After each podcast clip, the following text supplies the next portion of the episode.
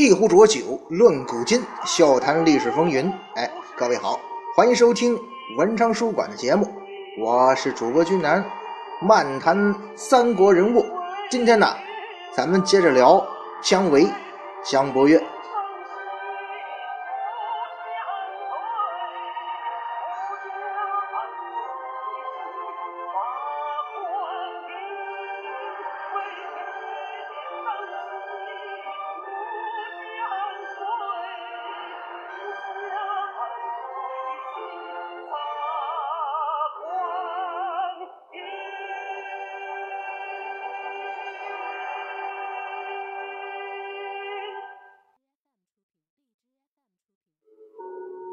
大家好啊！最近呢，这世界杯比赛啊，也进入淘汰赛阶段了啊。俊南看球看的有点太入神，所以这节目啊，基本上就断更了，跟大家说一声不好意思啊。呃，今天休赛，咱们也可以录一下节目了。其实有时候足球比赛啊，呃，他就说是和平年代的战争吧，很多时候球星啊，就好比咱们心目中那些历史上的英雄似的。呃，这个话题啊，咱们可以。有时间直播呀，或者单独的情况聊一下。今天呢，咱们还是接着聊姜维的故事。上一回啊，我跟大家伙说到，关于姜维降蜀汉这件事啊，《魏略》和《三国志》的记载啊略有出入。当然了，其实说出入啊，最关键的一点是什么呢？就是姜维回到他母亲和一家老小所在的蓟县的时候啊，受到的。当地居民对他的态度是怎样的？哎，这两个记载不一样。我个人觉得啊，君南个人觉得呀，这两段记载就是《三国志·姜维传》和《魏略》呀，《魏略》的记载可能更接近于事实。也就是说，蓟县居民欢迎姜维，然后请他去跟诸葛亮谈判。哎，为什么这么说呢？当然有理由啊。咱们呢，可以回到当时蓟县这个小小的城池。在当时那个历史环境中的处境，再来分析。首先，咱们看姜维为什么一定要回蓟县呢？这是他后来之所以投降的直接原因呢。因为咱们上次也说了嘛，姜维的家就在那儿啊。哎，咱们可以推断出什么呢？姜维在蓟县这个地方应该已经生活好多年了，安家了嘛，全家人都在这儿。再说姜维的父亲，那好歹也是个官啊，并且呢是为了抵抗外敌为国捐躯嘛，也算烈士。咱们可以想象，起码蓟县本地人对姜维一家呀，那至少也是怀着崇敬和感激之情吧。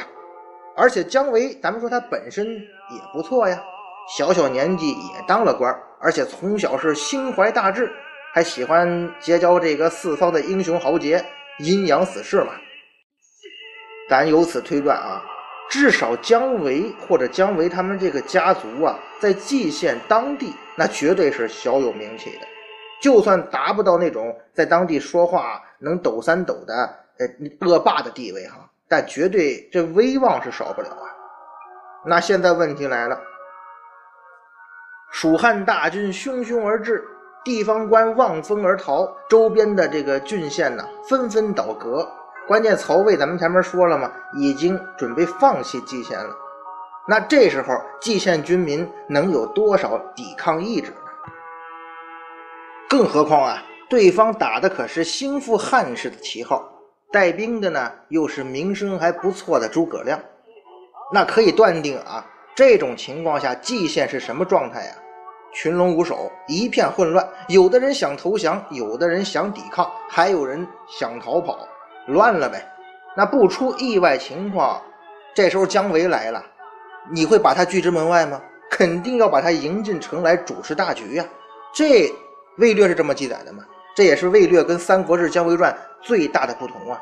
所以我才认为魏略这段记载可能更符合事实。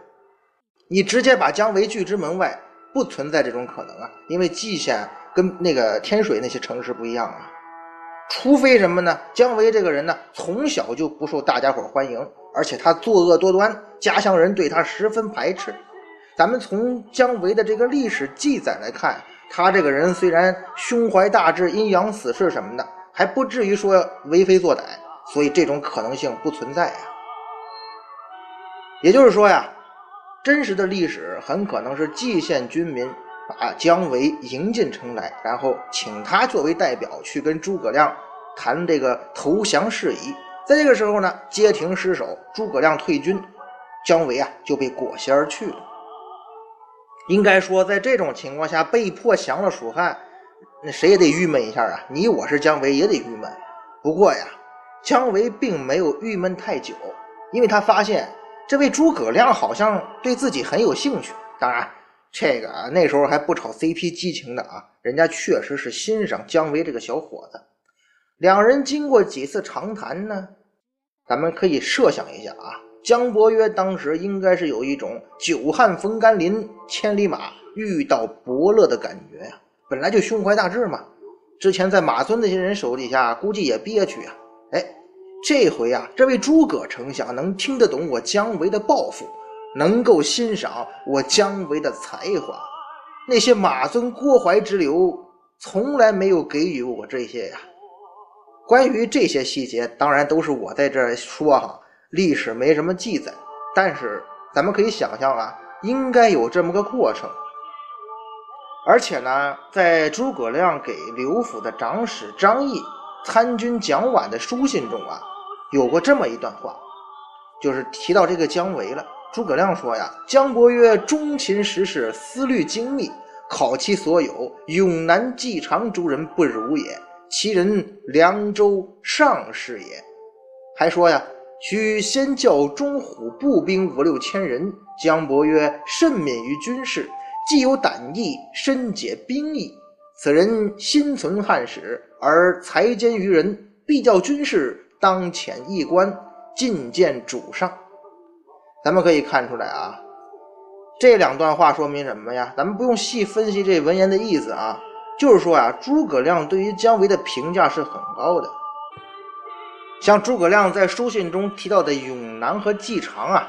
指的是李绍和马良。马良咱们知道，马谡他哥嘛，跟诸葛亮交往很深厚，俩人亲若兄弟。而且说马氏五常，白眉最良嘛，说的就是马良这个人呢，很有才能。但是诸葛亮说呀，我看姜维啊，才能还要在马良之上。这两位啊，都是诸葛亮非常欣赏的有才有识之人，但是呢，都是英年早逝了，所以诸葛亮非常惋惜。现在诸葛亮认为啊。我得到姜维啊，他要比之前这两位的才能更高，可见诸葛亮对姜维那那既是非常喜爱，又寄托了很大的希望啊。那也怪不得人老罗后来要把姜维写成诸葛亮唯一的嫡传弟子了吧？可能有朋友要问了，切，才短短几天呢，又是被裹挟而走的，更没有经过什么实际的考验，诸葛亮凭什么断定姜维就是个人才呢？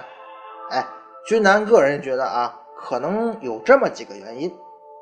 第一，咱们说姜维这个人，他确实才识过人，举手投足之间呢，那就显示出很多过人之处啊。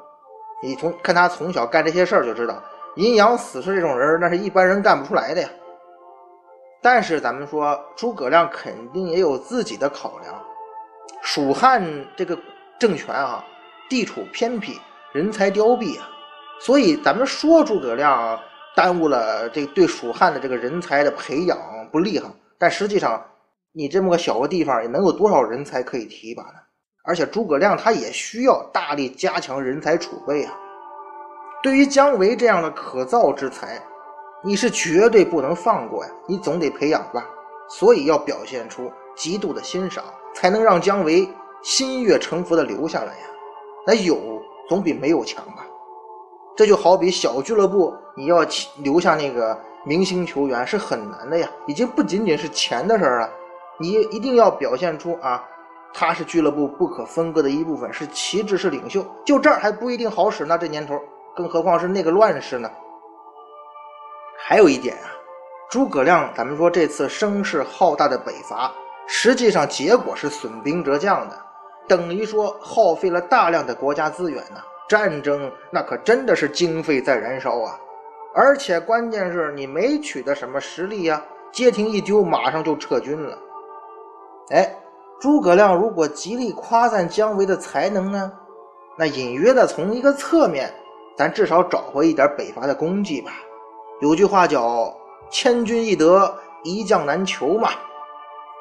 这个就像《三国演义》中那句话了嘛：“吾放夏侯茂，如放一鸭耳；今得姜伯约，得一凤也。”最后呢，咱们说，虽然诸葛亮很欣赏你，但是选择权肯定还是在姜维这边啊。这就是一个关于事业和家庭的抉择了。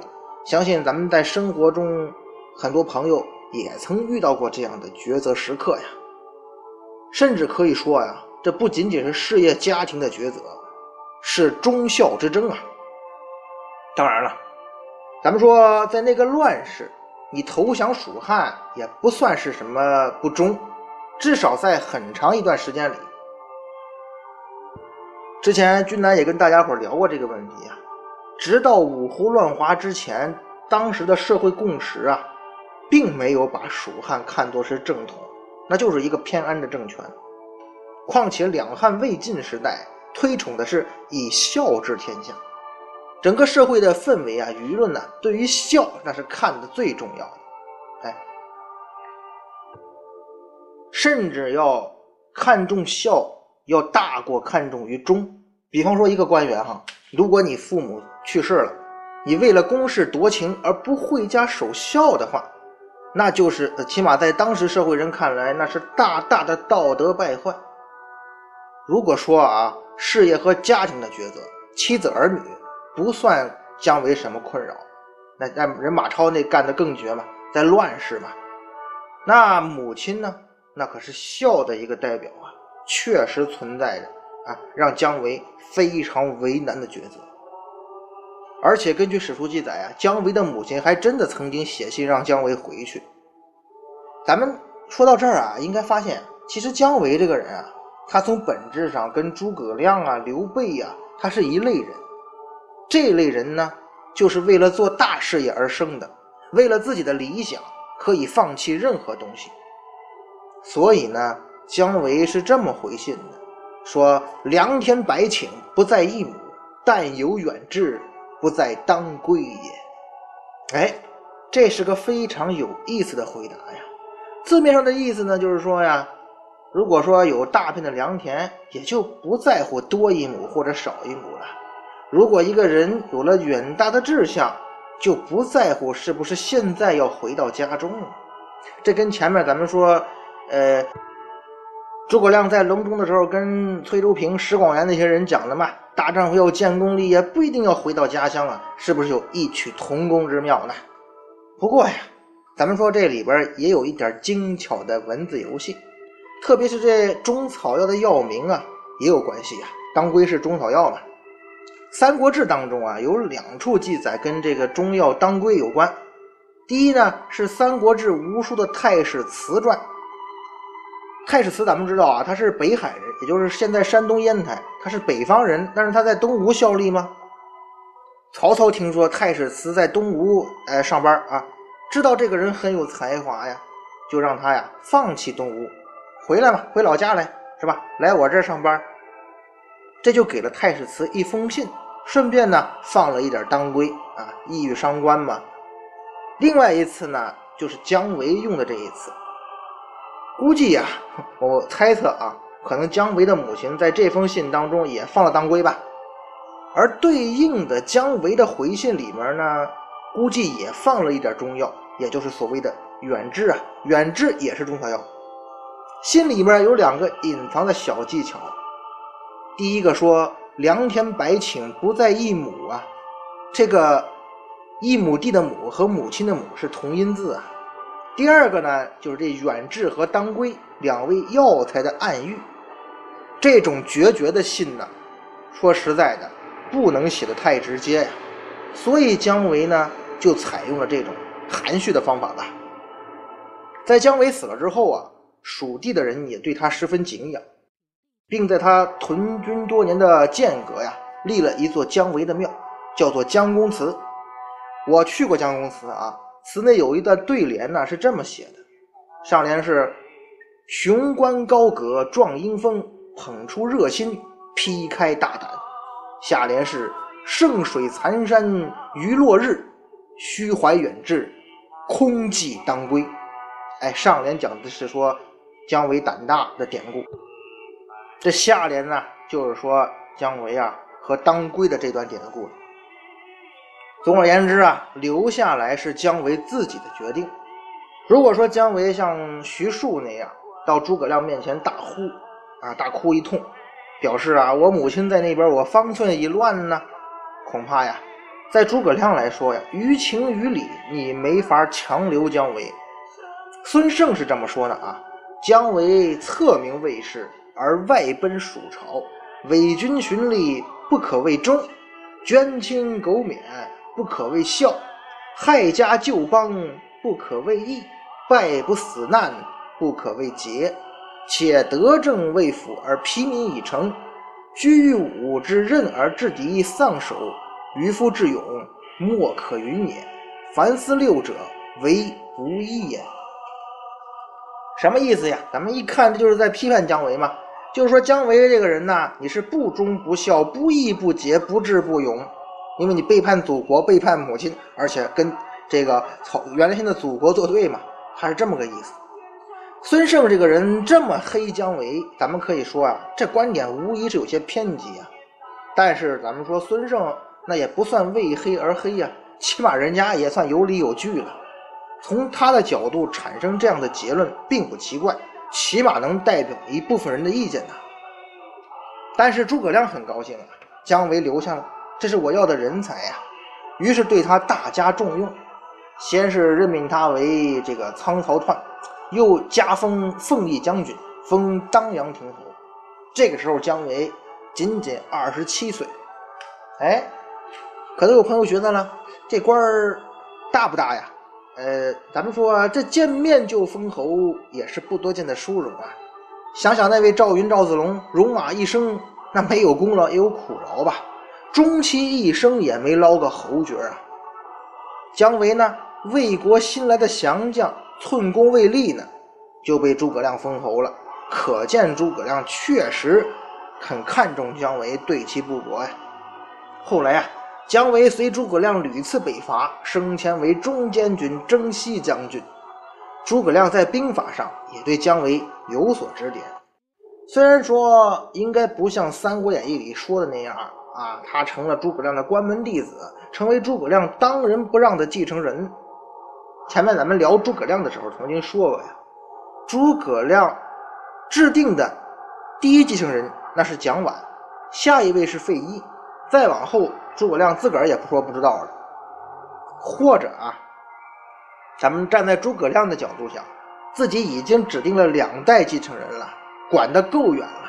至于再往后，那自己也是不能决定的，谁知道到时候发生什么呢？所以，对于姜维这个人的定位啊，咱们从这个角度来看，诸葛亮想的是那种辅佐蒋琬、费祎的大将而已。诸葛亮临终前指定了长史杨仪、司马费祎护军姜维一起来主持退军的事宜，其中特别吩咐让魏延断后。如果魏延不听节制呢，那就姜维作为替补来断后。哎，从这个安排啊，咱们大致可以看出姜维在蜀汉阵营中的地位，大概呢是排到第五啊这样的一名这个位置吧。作为一名降将，能在短短几年之内到这个地位，其实也算不错了。当然了，咱们这里还没提到像吴一、吴班这种位高权重的人呢，因为这些人啊，其实也面临着换代，而且吴氏兄弟啊，并不具备主持大局的能力。以前咱们看《三国演义》啊，君南我曾经有过这么一种错觉。就是好像这蜀汉的历史啊，主要分两大段啊，先是诸葛亮执政六出祁山啊，南征北伐的，然后姜维继承诸葛丞相衣钵，九伐中原，然后蜀汉就灭亡了。但实际上啊，咱们要是从时间上来看，公元两百二十三年刘禅登基，公元二百六十三年蜀汉灭亡，一共这位阿斗啊在位四十年之久。前十年是诸葛亮的时代，那么从公元两百二十八年到两百三十四年这六年时间呢，就是诸葛亮六出祁山的时间。然后诸葛亮病逝了吗？但是等到姜维当上大将军、总揽军权的时候呢，是延熙十六年，也就是公元两百五十三年。此时离蜀汉灭亡啊，已经只剩下十来年了，而离诸葛亮逝世啊，已经过去了整整二十年。哎，也就是说呀，蜀汉只有最后剩下的十年才是属于姜维的，而中间这二十年呢，是人家蒋琬和费祎的。也就是说呀。这从诸葛亮到姜维这四位蜀汉大权的掌舵者吧，可以说平分了这四十年的蜀汉历史，个人比重大致相等。当然了，其实《三国演义》中啊，时间并没有问题，只是老罗好像不太喜欢描述这二十年的时间发生了什么，就把蒋琬、费祎时代给略过了，才给咱们这些读者呀造成了这样的错觉呀。诸葛亮病逝武状元，姜维站对了队伍，并且顺利的完成了大军断后。这个同时啊，利用诸葛亮的这个余威啊，吓退了追赶的司马懿，就是咱们民间常说的“死诸葛，吓走生仲达”，那也算大功一件嘛。回到成都之后呢，姜维就被任命为右监军、辅汉将军，封平乡侯。当然，到这个时候啊。姜维可能封侯的愿望实现了，可是离他真正的理想啊，还很遥远。